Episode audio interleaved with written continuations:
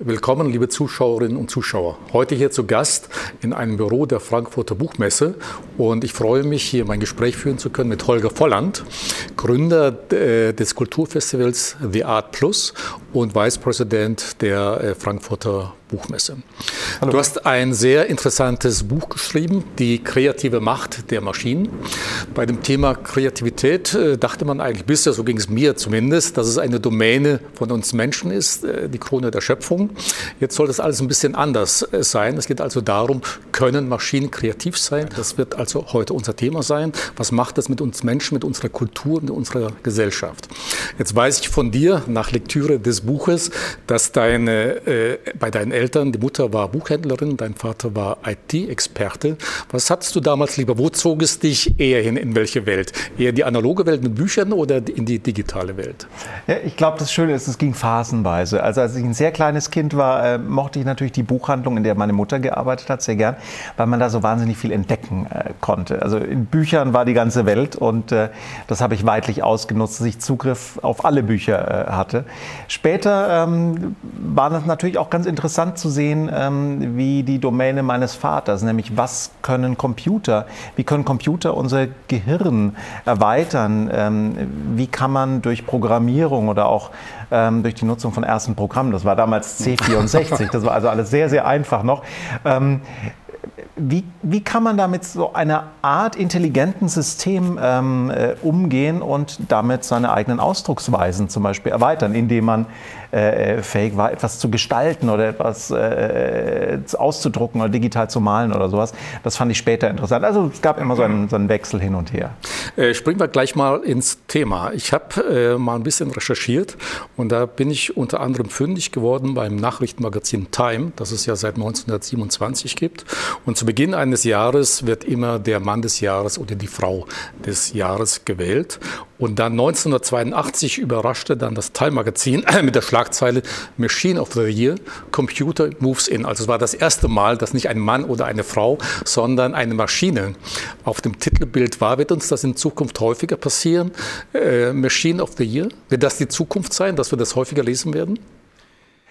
Also ich glaube, das verkauft sich auf jeden Fall ganz gut, äh, wenn, man dies, wenn man eine Maschine des Jahres aufs Cover äh, setzt momentan. Also es war 1982 gewesen. 1982. Ich glaube auch, dass es momentan ganz gut äh, äh, käme wahrscheinlich. Ähm, das sind ja immer so Phasen in der, in der Geschichte, ne, in denen Maschinen etwas Neues können und in die Domänen der Menschen eindringen, ähm, wo man sich die Frage stellt, wird diese Maschine den Menschen irgendwann ersetzen? Und 1982, das war in der Hochphase der Computerisierung unserer Büros, da gab es auch Bücher wie Kollege Computer zum Beispiel, ähm, da war das eine ganz wichtige Frage, wird die Maschine ein ganz normaler Alltagskollege sein. Heute stellen wir uns eine andere Frage, nämlich wird künstliche Intelligenz äh, die Entscheidungshoheit bekommen in unserer Gesellschaft, um so zu agieren, wie wir Menschen das normalerweise tun. Und in diesen Phasen kann man sich natürlich vorstellen, dass äh, es dann auch eine Machine of the Year äh, mal gibt. Ne? Wenn wir über künstliche Intelligenz sprechen, wird mittlerweile dieser Begriff sehr inflationär benutzt. Was verstehen wir denn unter künstlicher Intelligenz? Es gibt ja eine starke und auch schwache KI. Kannst du das mal ein bisschen in wenigen Worten vielleicht ein bisschen klarer machen? Der Begriff künstliche Intelligenz ist ja uralt. Der stammt tatsächlich schon aus Mitte der 50er Jahre. Und ähm, damals wurde er erstmals so beschrieben, dass man mit künstlicher Intelligenz ein System meint, das sich verhält. Und wenn ein Mensch sich so verhalten würde wie dieses System, dann würde man dieses Verhalten intelligent nennen. Ja. Und ähm, heute verstehen wir unter künstlicher Intelligenz unterschiedliche Arten von Technologien. Robotik gehört dazu, sicherlich Maschinenlernen in den allermeisten Fällen. Wenn wir über die Fähigkeiten von irgendwelchen Google-Systemen zum Beispiel sprechen, dann ist es meistens Maschinenlernen, was dahinter steht.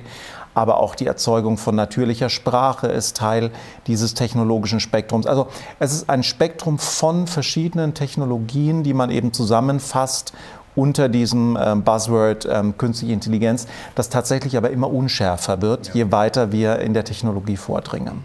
Also ich habe mal nach ein paar äh, Definitionen geguckt, da hieß es dann, autonomes Lernen würde dazugehören, das Erkennen von Mustern, die Robotik natürlich und die Verarbeitung von Sprache. Ähm, wenn wir darüber sprechen, was Kreativität kann oder ob KI kreativ äh, sein kann, sollte man erstmal darüber nachdenken oder klären, was kann KI heute bereits künstliche Intelligenz und du hattest ein ganz besonderes Erlebnis in Bezug auf KI und Kreativität, nämlich vor äh, äh, drei Jahren, mittlerweile 2016. Und zwar ging es da um Rembrandt, wenn du die Geschichte vielleicht mal kurz schildern könntest. Ich, ich, stand in, in, in der Messehalle und es war einen Abend vor der Eröffnung von unserer Messe The Arts Plus. Und ähm, ich hielt einen Rembrandt in den Händen. Das erste Mal in meinem Leben mit einem, mit einem Rembrandt. Ähm, und ich fand es hochinteressant, obwohl ich wusste, dass dieser Rembrandt eben von einer künstlichen Intelligenz gemalt war. Agierte ich mit diesem Bild genauso, wie ich es mit jedem anderen Kunstwerk gemacht hätte. Das heißt, ich habe mich gefragt, wieso ist der denn da mit so einem Kragen abgebildet? Wieso hat der so einen Hut auf? Ähm, habe hab mir sogar noch gedacht, wow, das Gesicht ist aber gut getroffen, also die, die Wangen sind so leicht äh, rötlich. Ähm, dieser junge Mann sollte so mit Gesundheit ja. dargestellt werden. Ich habe mich gefragt, ist der junge Mann reich oder arm?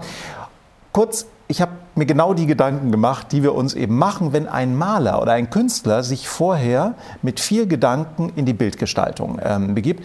In diesem Fall wusste ich, dass es ein Projekt, The Next Rembrandt, ähm, war, das eben von einer KI gemalt wurde oder zum Teil zumindest mit erzeugt wurde wo sich kein Mensch je Gedanken gemacht hat. Was will man damit ausdrücken? Und das war für mich ein, ein, ein, Schlüsselmoment, denn ich glaube, es ist gar nicht mal so wichtig, ob die künstliche Intelligenz wirklich kreativ sein kann. Ja. Viel wichtiger ist, wie reagieren wir auf die Kreationen von KI oder auf Maschinen. Und wenn wir darauf emotional in unserem Gehirn genauso reagieren wie auf menschliche, dann ergibt das natürlich ein weites Feld an Möglichkeiten, aber auch an Manipulationsgefahr. Welche einfachen Beispiele gibt es denn bereits äh, für den Einsatz von KI in, bei Bildern, Texten, Videos, mittlerweile ja auch Sprache? Dass du vielleicht mal ein paar so prägnante Beispiele nennst, wo die Zuschauer sagen, Mensch, hätte ich nicht gedacht, aber es ist tatsächlich so. Also Shakespeare ist, ist ein, ein, ein ganz klassisches äh, Beispiel.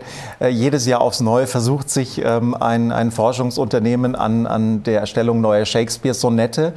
Ähm, und es gibt mittlerweile tolle Beispiele, die zeigen, dass äh, KI natürlich ähm, gelernt hat, ein Sonett so zu schreiben wie Shakespeare. Da stimmt der Aufbau, da stimmt die ähm, Wortwahl, da stimmen sogar mittlerweile die Inhalte überein mit dem, was ein Shakespeare daraus gemacht hätte.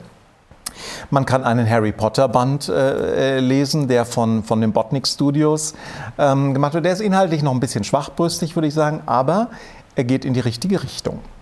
Es gibt Kompositionen. Ähm, eine KI namens Deep Bach hat gelernt, ähm, äh, polyphone äh, Musik zu schreiben, zu komponieren, wie Johann Sebastian Bach es gemacht hat. Und ähm, das Ganze ist auch in der Popmusik mittlerweile angekommen. Also Künstlerinnen wie äh, Terence Southern ähm, oder es gibt eine KI ähm, aus Luxemburg, Aiva heißt die. Äh, da hören wir schon Kompositionen, die sehr äh, lang sind, die ähm, sehr voll klingen, ähm, wo man sich schon fragen kann, wozu braucht man eigentlich noch einen äh, äh, menschlichen äh, Komponisten, äh, wenn die Software doch ähm, offensichtlich schon so gut ähm, das kopieren kann, was wir Menschen machen können. Und so gibt es das in allen Genres. Ne? Im Filmbereich gibt es das im Bildbereich, überall. Im Übrigen nur für unsere Zuschauer eine kleine Fußnote. Du hattest vor ein paar Wochen einen Vortrag gehalten bei Serviceplan Best Brains College, wo du auch einen Vortrag zum Thema deines Buches gehalten hast, wo du das Ganze auch mit Bildern ein bisschen hinterlegst. Also das könnte man bei uns bei, auf der Homepage nochmal nachlesen, auch deinen Vortrag dann. Da gibt es übrigens auch ein ganz gruseliges Beispiel, was man in diesem Vortrag sehen kann. Ähm, und zwar künstliche Intelligenz, die gelernt hat, menschliche Gesichter zu imitieren. Und das finde ich insofern sehr gruselig, als dass wir kaum einen Unterschied mehr erkennen zwischen einem echten Foto von einem Menschen wie dir oder mir ähm, oder einem gefakten Foto.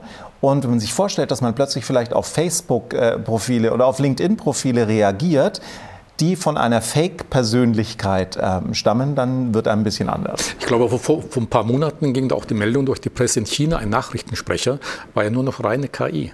Ja, ja, und nur dann, wenn man ja sehr nah dran äh, ging oder die Kamera das ihn herangezogen hat an diese Person, konnte man erkennen, okay, das ist vielleicht nicht doch alles so echt.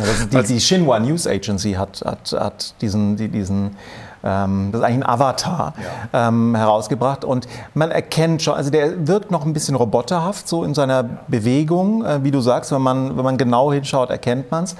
Aber das ist schon deutlich besser als das, was es noch vor zwei Jahren gab. Und wenn ich jetzt einfach mal zwei Jahre in die Zukunft gucke, dann merkt man da keinen Unterschied mehr. Zwei Fragen hinzu. Gelingt es den Experten noch zu erkennen, bei dem Beispiel Rembrandt, ist das jetzt ein KI-Rembrandt in Anführungszeichen oder ein echtes? Ja, also bei dem Rembrandt ähm, sagen die Macher dieses Projektes, dass sie mit Experten natürlich genau diesen Test ähm, gemacht haben und Experten dann aus der Ferne zumindest bescheinigt haben, ähm, dass man es sehr, sehr gut für einen Rembrandt halten könnte. Ich glaube, dass ein wirklich echter Rembrandt-Experte natürlich auf den ersten Blick sieht, dass das jetzt kein Werk ist, ähm, was von Rembrandt selbst stammt. Ähm, dafür ist es zum Beispiel auch noch zu perfekt. Ja, also es fehlen die kleinen Fehler, die, die, die, die kleinen Problemchen in dem, ähm, in dem Bild. Bei anderen Studien, wo es zum Beispiel um abstrakte Arbeiten geht, ähm, Ahmed El Gamal äh, von der Rutgers University hat da eine interessante Studie ähm, gemacht. Da vergleicht er abstrakte Arbeiten, die auf der Art Basel erfolgreich verkauft wurden und ähm, abstrakte Arbeiten, die von seinem System, ähm, von einer KI gemacht wurden.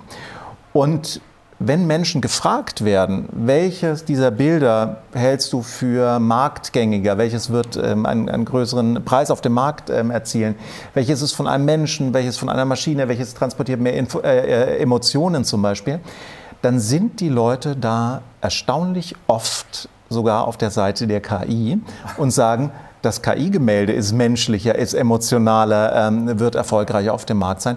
Das heißt, da gelingt es uns schon gar nicht mehr, den Unterschied ähm, herzustellen.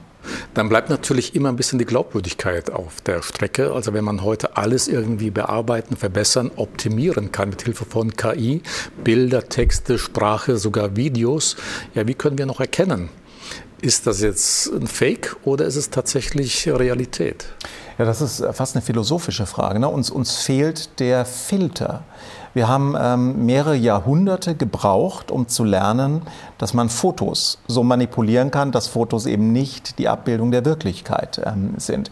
Jetzt müssen wir das mühsam lernen, nicht nur für Bilder und Fotos, sondern für Filme, für Töne, für Geräusche, für Stimmen, für alles. Denn all diese Dinge, all diese kulturellen ähm, Aspekte unseres Lebens können von KI nachgemacht, adaptiert, ähm, übernommen werden.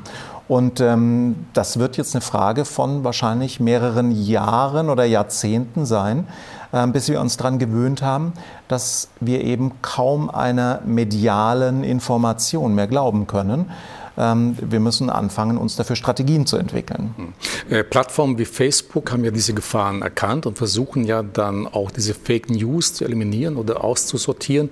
Aber ist es eigentlich nicht anders, dass sich Plattformen äh, wie Facebook und andere genau dieses Phänomen zunutze machen und sagen, okay, jetzt bewusst mal Fake News, das kann ja ohnehin kein Mensch mehr unterscheiden und einfach Nachrichten in die Welt setzen. Das muss dann nicht in Metropolen sein, sondern irgendwo im hintersten Winkel der Welt, vielleicht sogar eine eigene Plattform dafür aufbauen. Also da ist doch wahnsinnig viel Macht dahinter. Das heißt, es könnte ein Gebilde entstehen, die in Wirklichkeit gar nicht äh, existieren. Du hast jetzt mehrere Dinge angesprochen, die da sehr wichtig sind. Ähm, das eine ist, wir können es nicht mehr nachvollziehen. Denn eine Nachricht, die du, Rudolf, von Facebook zugespielt bekommst, existiert nur in dem Moment, in dem du sie siehst. Danach ist sie weg. Ähm, wir können also nicht mehr nachvollziehen, ähm, welche Nachrichten hast du bekommen und welcher Gesinnung waren diese Nachrichten? Was wollten die mit dir machen? Das ist das eine Problem. Das zweite Problem ist, dass solche Plattformen wie Facebook ja davon leben, dass wir uns lange auf ihnen aufhalten. Denn das ähm, Geschäftsmodell von Facebook momentan ist Werbung. Und Werbung funktioniert so lange gut, wie sie von Menschen gesehen wird. Das heißt, so eine Plattform hat ein großes Interesse daran, uns alle sehr lange auf der Plattform zu halten. Und wie schafft sie das? Sie schafft es, indem sie uns immer wieder neue, aufregende, spannende Dinge präsentiert und nicht die News von gestern ähm, und die gut abgehangenen Informationen, die von mehreren Journalisten überprüft wurden, sondern vielleicht wirklich die Fake News auch und das, was ein bisschen aufregender klingt als es in der Wirklichkeit ist. Und ähm, darin steckt sicherlich das große Problem, dass der kommerzielle Erfolg von dieser Plattform eigentlich einer moralischen Verwendung von Informationen entgegensteht. Und mit diesem Kampf zwischen Moral und, und Geschäftserfolg kämpfen gerade alle großen äh, Technologieplattformen. Aber ist es nicht eigentlich so, dass wir schon längst daran gewöhnt sind, an diese sogenannten Fake News? Ich will dir ein Beispiel aus eigener Erfahrung äh, nennen. Als Student war ich bei einer Druckerei beschäftigt und war Korrektor. Ja, also äh, man musste man Texte war ja damals noch analog, musste dann man Texte redigieren, gucken auf Fehler, Satzzeichen. Mit, mit, okay. Äh, ja. Mit, und damals einmal in der Semesterferie war der Korrektor längere Zeit krank, hat man mich vier Wochen dahingesetzt, jetzt soll ich mal. Und damals gab es so Frauenzeitschriften, ich weiß nicht, ob es die heute noch gibt, so äh, Frauenspiegel und solche Dinge kennst du vielleicht auch, wie auch immer. Und dann war es häufig so, dass durch den Umbruch Textspalten fehlten, also musste mehr Text äh, dazukommen. Dann sagte ich ja was soll ich jetzt machen? fragte ich den Chef. Ja, überleg dir mal was, lies die Geschichte durch, das sind alte Geschichten. Also ich musste dann Geschichten erfinden und manchmal sogar der Härtefall eine ganze halbe Seite. Das heißt, ich habe mir was überlegt, was über diesen Promi erzählt wurde. Oder das andere Beispiel, da gab es Horoskope. Ja, und dann sollte ich Horoskope schreiben. Hat man mir ein Buch hingelegt mit Horoskopen und ich sollte in alten Zeitschriften gucken. Also ich habe damals Geschichten über Promis oder Horoskope erfunden. Nur damals war das niemandem so bewusst. Aber ist es nicht deshalb auch ein Grund, nur weil wir es heute wissen, erscheint es uns so schlimm, aber wir, wir, es war immer schon so, mehr oder weniger. Das gab es immer schon. Wir haben heute allerdings eine ganz andere Qualität, was die Verbreitung angeht. Denn wenn du das damals für so eine Zeitschrift gemacht hast, dann ähm, erstens war es eine Zeitschrift, die einen Monat lang gelesen wurde und dann war sie im Altpapier. Ähm, und zweitens hatte die vielleicht eine Auslage von 10.000 Stück. Äh, mir ist erst vor ein paar Tagen ein Bild begegnet. Und zwar habe ich das in der Timeline eines Freundes gesehen und das war so ein Bild von ein total vermüllter, vermülltes Waldstück und drunter stand, das bleibt übrig, wenn Umweltschützer demonstrieren. Und dann hat mich interessiert, woher stammt dieses Bild? Und ich habe das rückwärts quasi äh, gesucht und stieß auf ein Bild von einem studentischen Fußballmatch aus dem Jahr 2003. Hatte also überhaupt nichts mit dem zu tun, was drunter stand. Und dann habe ich an den Menschen, der das äh, gepostet hat, geschrieben, übrigens weißt du hier, dass du Fake News ähm, verbreitest.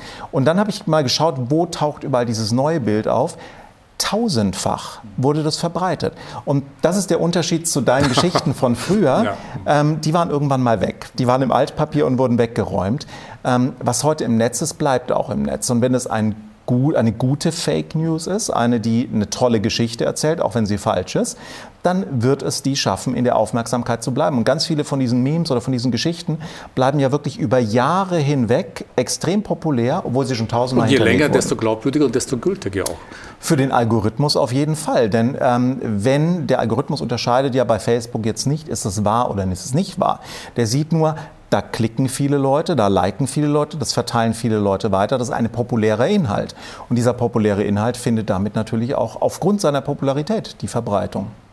Äh, wir sprechen die ganze Zeit über Kreativität. Wir sollten vielleicht auch mal ein bisschen sagen, was bedeutet kreativ zu sein. Häufig so äh, würde man sagen, okay, schöpferische Kraft, äh, neue Ideen produzieren, aber es ist ja noch sehr viel mehr, was man unter Kreativität äh, ja, äh, nennen sollte. Also an, an dieser Begriffsdefinition habe ich, als ich das Buch geschrieben habe, tatsächlich am längsten rumgeknappert, ähm, weil ich am Anfang dachte, na, ist doch eigentlich klar, was Kreativität ist. Und dann ähm, es war für mich klar gefühlt. Ich konnte das aber nicht wirklich in aber einen in Satz bringen. Ähm, dann habe ich mal äh, die verschiedenen Definitionen von Kreativität äh, mir angesehen und es gibt unendlich viele. Kreativität spielt eine so wichtige Rolle in unserem Leben, dass wir sie nicht eindeutig definieren können. Was für mich am nächsten kommt, ist die Aussage, dass Kreativität es uns ermöglicht, überraschende und neue, sinnvolle Lösungen ähm, für bestimmte Probleme, das können auch visuelle Probleme, wie gestalte ich etwas, ja. ähm, sein, äh, zu erstellen. Und ähm, das ist eine Eigenschaft, die bisher vor allem wir Menschen haben. Kreativität ist etwas, was wir von klein auf lernen, was auch jeder von uns hat. Jeder ist kreativ. Und äh, es ist eine Eigenschaft, die geübt werden muss. Also wir haben da einen Kreativitätsmuskel und äh, der möchte trainiert werden Zeit unseres Lebens, indem wir Musik machen, indem wir malen, indem wir äh, rumspinnen, Geschichten erzählen und so weiter.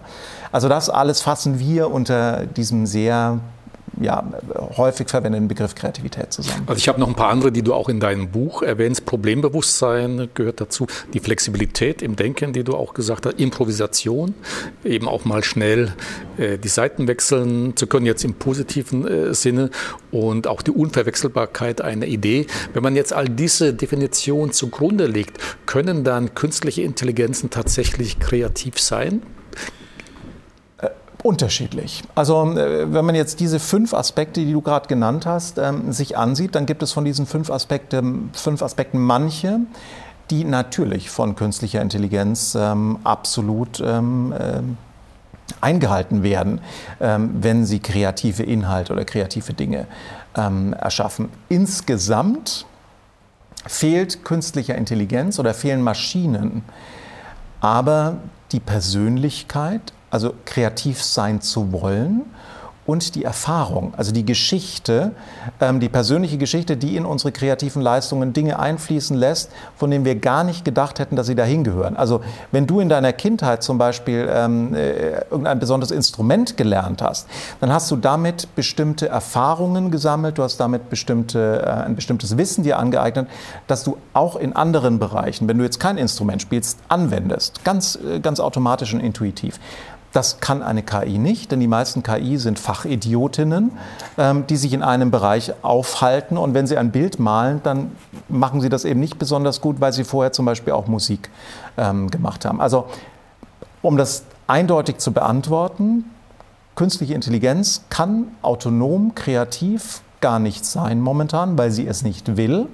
Aber, und das ist wichtiger, wir können jede beliebige Leistung von einer, von einer künstlichen Intelligenz im kreativen Bereich genauso wahrnehmen und mit ihr genauso umgehen, wie wir das machen würden mit einer menschlichen Leistung. Und darin steckt natürlich ähm, das Interessante, aber auch die Gefahr.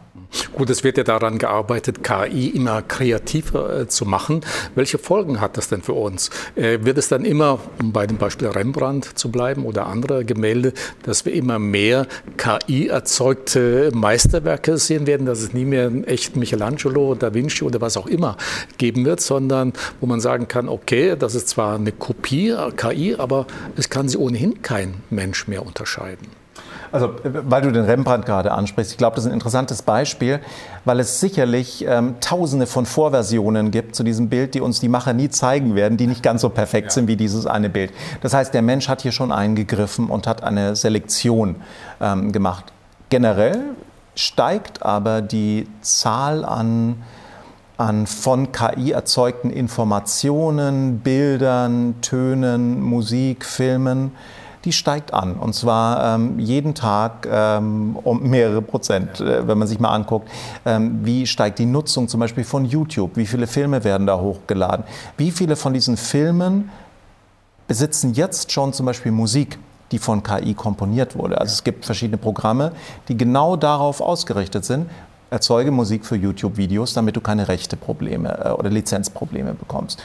Und ich gehe davon aus, dass wir in vier, fünf, sechs Jahren ähm, mit einer derartigen Flut an Nachrichten und, und Bild, Bildern, äh, Tönen umgeben sein werden, die nicht von Menschen stammen, die nur für uns in einem speziellen Augenblick, wenn wir gerade in den, äh, keine Ahnung, in, in den Laden reingehen, wird es eine Musik geben, die eben nur für uns in diesem Moment ähm, komponiert wurde. Und mit dieser Vielfalt werden wir irgendwie umgehen müssen. Künstliche Intelligenz ist ein Ausweg, um damit umzugehen, denn KI kann uns ja auch helfen, die richtigen Filter zu erstellen, um mit dieser medialen Überflutung überhaupt noch äh, umgehen zu können.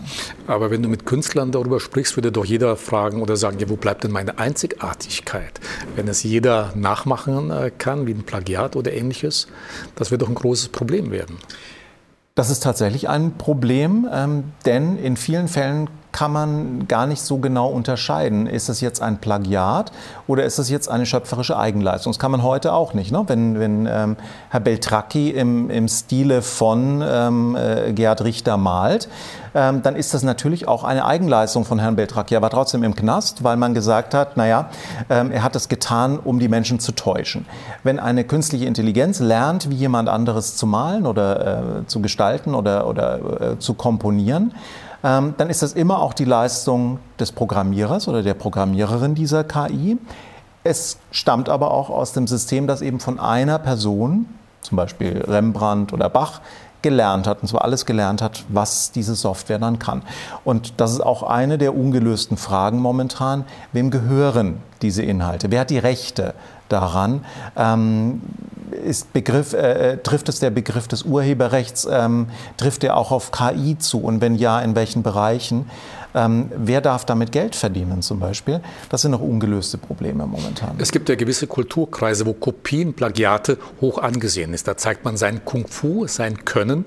Aber das macht ein Mensch. Also scheinbar ist es, wenn es eine Maschine genau das Gleiche kann oder sogar noch besser, wesentlich schlimmer. Wenn es ein Mensch macht, da ist es ja durchaus positiv in manchen Kulturkreisen. Ja, ich konnte es genauso wie das Original schaffen. Ja, gerade in Asien ist das ja äh, so. Aber wenn es eine Maschine macht, ist es gleich verwerflich.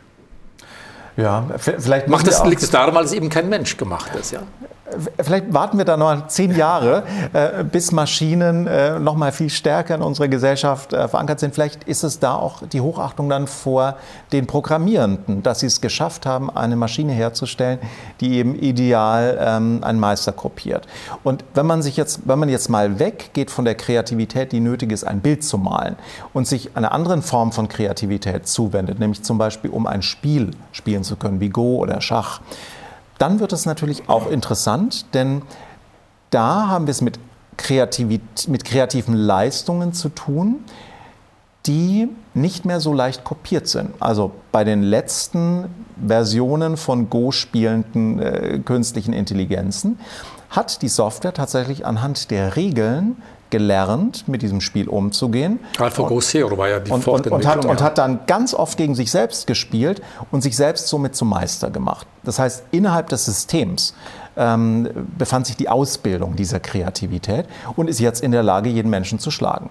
Und ähm, das ist natürlich ein sehr interessanter Bereich, ähm, weil in diesem Bereich man durchaus auch von kreativen Leistungen sprechen kann ähm, an dieser Stelle, die eben aber nicht vom Menschen kopiert sind. Und scheinbar kann man auch schon ganz gut Geld damit verdienen. Bleiben wir bei dem Bild. Du nennst in deinem Buch ein Bild, das eben von KI hergestellt, geschaffen wurde und hat über 400.000 Dollar äh, erzielt. 432.000 ja. Dollar, glaube ich, äh, waren es bei einer Auktion von Christie's. Ähm, das war ein, ein, ein Künstlerkollektiv aus, aus äh, Frankreich, Obvious heißen die. Und äh, die haben, das finde ich das eigentlich Spannende daran, die haben einen Algorithmus geschenkt bekommen äh, von äh, einem, einem Programmierfreund und äh, die Bilder, anhand derer sie den Algorithmus trainiert haben, sind frei verfügbar im Netz. Das heißt, das Material, der Materialeinsatz, um dieses Bild dann zu fertigen, war 0 Euro. Das, was dabei herauskam, wurde von Christie's für 400 äh, irgendwas und 30.000 ähm, dann eben verkauft. Sicherlich steckt darin in diesem Preis auch der Wert, den es hat, das erste von KI gemalte Bild bei Christie's ähm, zu ersteigern. Aber man sieht jetzt schon, wie natürlich in manchen Bereichen diese KI-Kreationen dann auch ja, die Jobs machen können und das Geld verdienen können, das normalerweise Menschen ähm, verdienen würden. Äh, ganz wichtige, interessante Frage sicherlich auch, was macht KI mit unserer eigenen Kreativität? Ja, werden wir universell genial oder wie äh, Professor Spitzer sich äh, ausdrückt, digital dement? Wie siehst du das? Ich dachte am Anfang, dass diese, diese Software, es sind ja meistens Apps momentan, ähm, dass uns die vor allem helfen, um kreativer äh, zu werden, um mehr Ausdruck ähm, zu bekommen. Denn tatsächlich hat sie mir zum Beispiel ermöglicht, dass ich komponiere, obwohl ich nicht komponieren kann. Je länger ich mich damit beschäftigt habe, desto mehr habe ich aber gemerkt, dass mir was fehlt an diesen, an diesen Kompositionen. Ich hatte nie das Gefühl, dass es meine eigenen sind. Ich habe nie Blut und Wasser geschwitzt. Ich habe diese Komposition nie verwerfen müssen, weil sie mir nicht gefallen hat. Ich habe nie mit Freunden darüber gesprochen. Wie findest du das? Ah, würdest du so ein bisschen, ein bisschen ändern? Und damit war diese Komposition am Ende dann nicht mein Ding. Und ähm, wenn etwas nicht unser Ding ist, dann fühlen wir uns nicht verantwortlich dafür, dann fühlen wir aber auch keine Freude und kein Erfolgserlebnis mehr. Das heißt, wir haben es mit einer Welt zu tun, in der einerseits der, die Messlatte extrem hoch gehängt wird, dessen, was ist professionelle Bildbearbeitung. Du siehst heute schon bei Instagram, kein einziges ähm, Porträt mehr, kein einziges Selbstporträt mehr, das irgendwelche Problemzonen im Gesicht, Pickel, schlechte Ausleuchtung und so weiter hätte. Ähm, da hat man gelernt, dass es Software gibt, die natürlich dabei helfen kann, das beste Bild auszusuchen und dieses Bild dann auch noch zu bearbeiten. Das führt aber dazu, dass wir alle nur noch auf, dieser sehr hohen, auf diesem sehr hohen Niveau agieren wollen. Das können wir ohne Software aber nicht mehr. Und das heißt, wir haben es permanent mit einer Situation zu tun, wo wir Menschen das Erlebnis haben, dass das, was wir können, nicht mehr genügt. Das ist nicht mehr ausreichend, um so gut zu sein wie die anderen, denn die anderen verwenden genauso Software, wie es jeder macht. Und das wird uns in vielen Bereichen ähm, wieder begegnen, dass wir unser Selbstbewusstsein zumindest nicht mehr ähm, aus, dem, aus der Tatsache holen können, dass wir etwas erzeugt haben, weil wir es nicht mehr alleine erzeugt haben. Ja, eben auch das Selbstverständnis des Menschen, ja. Die Psyche wird ja da ganz stark angegriffen. Man sieht, okay, das KI kann das sehr viel besser, ich nicht und ich stehe jetzt im Wettbewerb damit. Also ich denke, da wird es noch große Probleme geben, gerade für junge Menschen. Ähm, du hast vorhin gesagt oder eben gesagt, KI ähm, ist immer auf das Ergebnis orientiert. Ja, wir mögen ja eher, der Weg ist das Ziel. Aber wie wachsen heute junge Menschen? Wir hatten uns vor diesem Gespräch auch kurz darüber unterhalten. Ich habe den Eindruck, viele junge Menschen, wenn die heute Online-Spiele machen, da gibt es nicht mehr so viele Spiele wie früher bei uns Schach, Mensch, ärgere dich nicht, die ein Ende haben, sondern die endlos gehen. Also verändern sich da auch nicht auch die Herangehensweise, dass es gar nicht mehr darauf ankommt, dass wir Dinge zu Ende bringen müssen, sondern dass, naja, es, wird einfach weitergemacht. Es kann gut sein, dass das ein Generationen-Thema oder Generationenproblem sind. Ich spiele selber auf der Playstation zum Beispiel ähm, und ich mag Spiele, die ein Ende haben, äh, wo ich etwas äh, zu Ende bringen kann äh, und wo ich am Ende dann meine Heldin äh, äh, ja, zum, zum Sieg führe zum Beispiel. Ähm, äh, andere Spiele wie ähm, World of Warcraft zum Beispiel gehen endlos weiter. Die Welten werden immer größer und wahrscheinlich gewöhnen wir uns auch hier an die Unendlichkeit ähm, und an unendliche Möglichkeiten, äh, die wir dadurch haben. Für uns fällt es sicherlich schwerer, mit dieser Unendlichkeit umzugehen, ähm, als wenn man jetzt wieder ein Sohn ähm, mit ähm, dieser Unendlichkeit aufwächst. Und wahrscheinlich setzt man sich dann andere Zäsuren und andere Meilensteine, ähm, die wir immer brauchen, wir Menschen, um zu überprüfen, wie weit sind wir denn schon auf unserem Weg. Vielleicht macht das sie aber auch ein kleines Stück unglücklicher. Das wissen wir noch nicht. Gut, wird die Zeit, das wird die Zeit äh, zeigen. Genau. zeigen. Äh, wenn Kreativität bei Maschinen immer wichtiger wird, bedeutet, kann es auch bedeuten, dass Computer immer menschenähnlicher werden? Es gibt dazu zwei Diskussionen ähm, momentan. Die eine Diskussion sagt, oder die eine Entwicklung ähm, sagt, Computer müssen immer menschenähnlicher werden, vor allem auch wenn es um die Verwendung von Sprache zum Beispiel geht, weil wir einen Großteil unserer Welt nur noch mittels Computer erfahren werden. Also, wir steuern unsere Autos über Sprache in Zukunft, wir steuern zu Hause unser Musikerleben, unseren Fernseher, unser weiß ich nicht was über Sprache. Dann erwarten wir, dass dieses Gerät, mit dem wir sprechen, perfekt versteht, was wir meinen und uns auch so antwortet, dass wir damit umgehen können. Das muss also sehr menschenähnlich sein. Auf der anderen Seite gibt es diesen Uncanny Valley-Effekt. Ähm, also je menschenähnlicher zum Beispiel ein Roboter ist, umso gruseliger finden wir das. Weil natürlich bestimmte Aspekte dieser Gestalt gar nicht menschenähnlich sind, wie sie sich bewegt. Das sind manchmal ganz klitzekleine Kleinigkeiten, die uns erkennen lassen, oh, das ist gar kein Mensch. Und dann finden wir es besonders gruselig. Momentan muss man auch da noch arbeiten. Wir, wir sind mittendrin in, in, in der Gestaltung dieser, dieser Welt aus Menschen und Maschinen gleichermaßen. Und wir müssen noch daran arbeiten, wie sich Maschinen zu erkennen geben, zum Beispiel. Muss ein Chatbot immer sagen am Anfang, ich bin hallo, ich bin ein Chatbot. Ja, das, ich sage, absolut muss es jeder Chatbot. Ich möchte wissen, wenn eine Entscheidung von einer Maschine gefällt wird. Ich möchte wissen, wenn ich am Telefon mit einer Maschine zu tun habe und nicht mit einem Menschen. Jetzt ist es aber nicht vielleicht im Interesse der Firmen, das immer so klar zu machen. Also das wird eine Verhandlung ähm, sein, die zwischen jedem Einzelnen von uns und den Firmen und Produkten, die wir benutzen, stattfindet. Was können wir denn dann tun, um auf diese Veränderung vorbereitet zu sein? Ja? Können wir aktiv etwas unternehmen, außer nur um die Dinge zu wissen? Was können wir tun? Was kann der Einzelne tun? Also ich, ich bin ähm, Humanist ähm, und, und, und, bin äh, tendenziell der Meinung, dass der Mensch äh, in dem, was er äh, wie er auf dieser Welt agiert, schon auch etwas Gutes bewirken äh, möchte. Ich glaube aber auch, dass jeder Mensch die Verantwortung hat, ähm, sich in diesen äh, Bereich hineinzuarbeiten ähm, und sich damit zu beschäftigen. Denn letztlich sind wir es, die durch die Verwendung von Produkten, durch das Wählen von bestimmten Politikerinnen, durch ähm, die Wahl der Ausbildung unserer Kinder dazu beitragen, was das für eine Welt wird, in der wir in den nächsten Jahrzehnten leben. Und du fragst, was kann jeder Einzelne tun? Nun, das Wichtigste ist, sich vor diesem Thema nicht zu verstecken. Wie viele Leute begehen mir, die sagen, ach, mit Digitalisierung, mit künstlicher Intelligenz habe ich überhaupt nichts zu tun.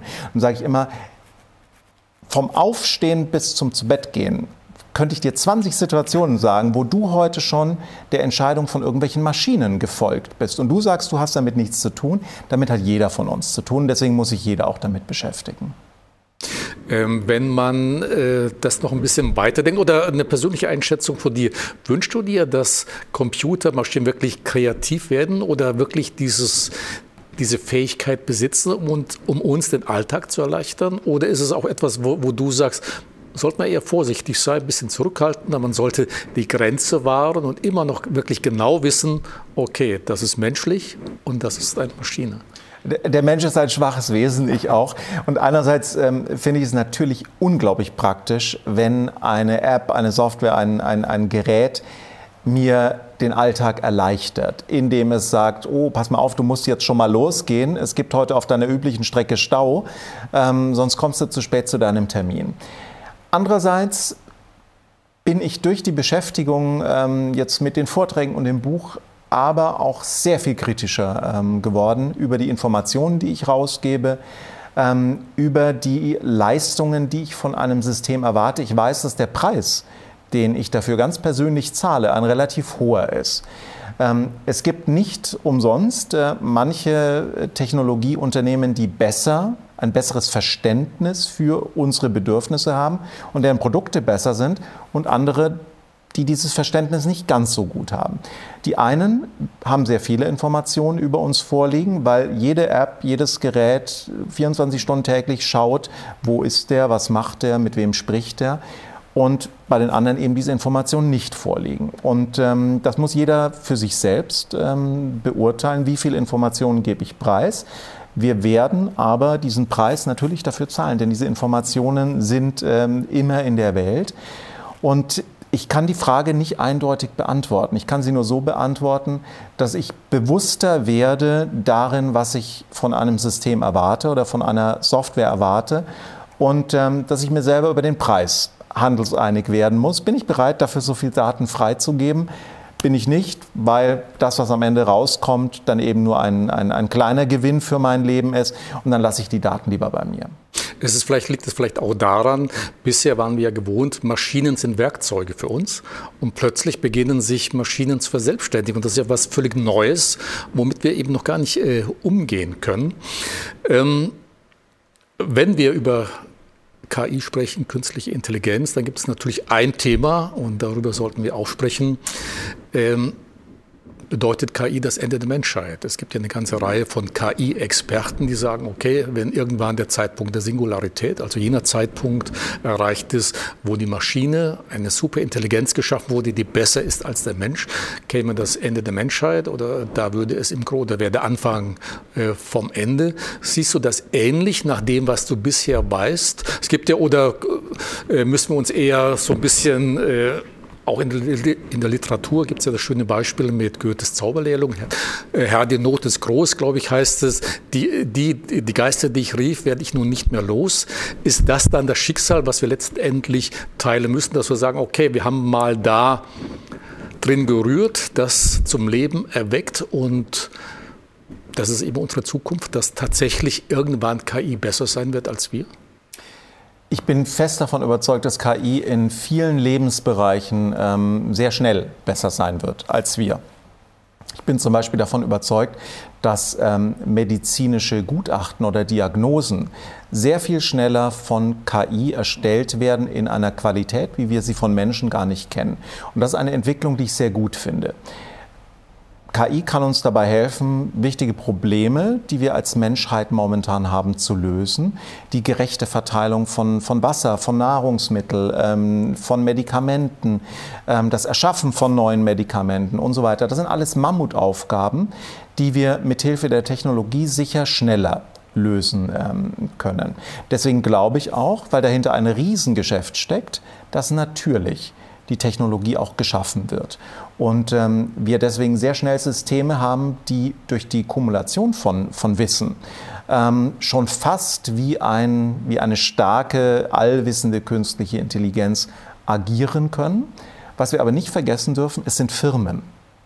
Das sind nicht irgendwelche Wesen, die da wie Aliens auf die Erde kommen und ähm, jetzt als künstliche Intelligenz die Weltherrschaft übernehmen, sondern im Zweifel sind es Unternehmen, denen wir die Möglichkeit geben, eben sehr breit in unserer Gesellschaft tätig zu werden.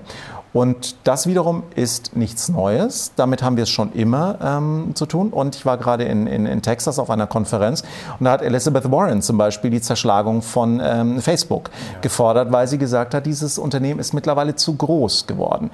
Das ist letztlich nichts anderes als ähm, damals die Zerschlagung von, von AT&T, glaube ich, ähm, was, äh, kam dann äh, heraus äh, dabei, als dieser Techn Techn äh, Telekommunikationsriese zerschlagen wurde. Das heißt, wir haben eigentlich die Mittel schon an der Hand, um beurteilen zu können, wie viel Macht geben wir den Firmen, die solche Systeme am Ende einsetzen. Ich glaube, wir brauchen vor keinem, vor keinem Rechner oder vor keinem Roboter ähm, Angst haben. Ähm, wir sollten uns aber sehr genau angucken, welche Unternehmen welche Macht über uns haben. Ist das, um zum Schluss zu kommen, äh, Holger, du formulierst in deinem Buch, die Verantwortung läge bei uns, was daraus wird, aber so wie du es schon angedeutet hast, haben wir überhaupt noch Einfluss darauf? Das ist ja das Wichtige. Selbst wenn die Verantwortung bei uns liegt, Dinge so oder so zu machen, aber haben wir noch Einfluss darauf? Ich glaube an die Macht des, des Wählers und des ähm, Verbrauchers, ähm, denn wir sind diejenigen, die diese Software nutzen. Wir sind diejenigen, die entscheiden, ob es ein äh, MySpace gibt oder kein MySpace mehr ähm, gibt. Wir sind diejenigen, die äh, darüber entscheiden, ob ein Unternehmen wie Facebook ähm, gute Produkte für uns macht oder schlechte Produkte. Und wir sind diejenigen, die die richtigen Politiker wählen. Deswegen ähm, setzt das Ganze die Verantwortung natürlich bei uns Individuen an. Aber wir haben mittlerweile einen, einen Grad der Entwicklung, ähm, wir reden von exponentieller Entwicklung in der Technologie, erreicht, in dem es keine einzelne Einheit in der Gesellschaft, die Politik nicht, die Wissenschaft nicht, die Bildung nicht, es gibt keine einzige Einheit in der Gesellschaft mehr, die nicht darüber nachdenken äh, muss und, und, und soll, was das mit unserer Zukunft äh, macht. Und deswegen liegt die Verantwortung letztlich bei uns allen, nicht nur bei den bei uns kleinen ähm, einzelnen Menschen, sondern natürlich auch bei den großen Systemen, ähm, die wir haben, um das zu gestalten, um die Technik so zu nutzen, ähm, wie wir das gerne morgen in einer schönen, idealen Welt ähm, gerne hätten. Also überwiegt die Hoffnung, dass es uns eher nutzt und wir nur die richtigen Mittel einsetzen müssen, um wirklich den Vorteil daraus zu ziehen und bei mir überwiegt die Hoffnung. Ich bin ein, ein, ein, ein, ein fröhlicher äh, Mensch und, und glaube, an, glaube an, das, an, an das Gute ähm, im Menschen. Wenn ich mich mit dem Thema beschäftige, und ich beschäftige mich jetzt täglich ähm, damit, ist aber immer auch ein bisschen wie Geisterbahnfahren ähm, dabei. Denn man kann sich viele Möglichkeiten vorstellen, wie das zu gruseligen Zukünften führen kann. Am Ende glaube ich aber, dass der Mensch sicher das Beste daraus machen wird. Holger, herzlichen Dank für das wirklich anregende Gespräch. Liebe Zuschauer, mehr zu dem Thema hier im Buch Die kreative Macht der Maschinen. Ich habe vorhin schon mal erwähnt, wenn Sie auch der Vortrag von Holger Volland interessiert, wo er das Ganze nochmal mit ein paar Bildern versieht, wo Sie auch eine ja, visuelle Vorstellung davon haben. Wie gesagt, alles auf unserer Website dwc-digital.com. Und ich habe mal geguckt, wer schon das Buch hier besprochen hat oder kritisiert hat im positiven Sinne. Ein anderer Bestseller-Autor hat hier gesagt über dein Buch. Hat gesagt, ein Buch, das wir besser heute als morgen lesen sollten. Dem kann ich mich also voll anschließen und wirklich für Sie zu empfehlen, liebe Zuschauer. Herzlichen Dank und dir herzlichen Dank. Vielen Dank für das Gespräch. Dankeschön.